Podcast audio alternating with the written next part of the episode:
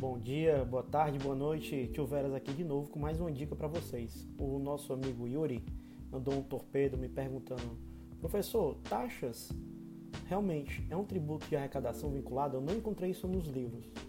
E aí a dúvida do Yuri é uma dúvida muito pertinente, porque como a maioria dos autores nossos hoje estão muito focados em OAB e coisas do tipo, eles mais ou menos esquecem a história de como foi criadas as taxas no Brasil.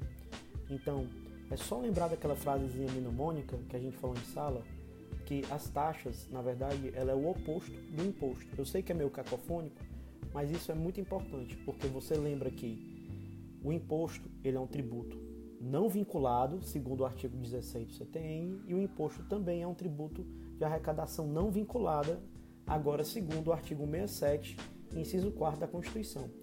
Então, como a taxa é o oposto do imposto, a taxa é um tributo vinculado, e isso ninguém tem dúvida do seu caráter contraprestacional, e a taxa também é um tributo de arrecadação vinculada por uma questão lógica. Né? A taxa foi criada para custear o serviço específico que está sendo ofertado.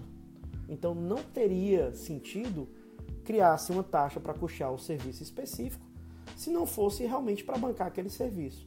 Uma questão recente que nós tivemos discutida no dia a dia foi envolvendo a Receita Federal, né, a Polícia Federal e a Casa da Moeda na questão dos passaportes. É só você lembrar ali. Né, é, houve toda uma discussão por trás, porque se eu pago a taxa para emissão do passaporte, é óbvio que eu vou ter dinheiro para poder expedir o documento. Né? Então, a gente lembra muito bem dessa discussão e sabe que, que, na verdade é assim.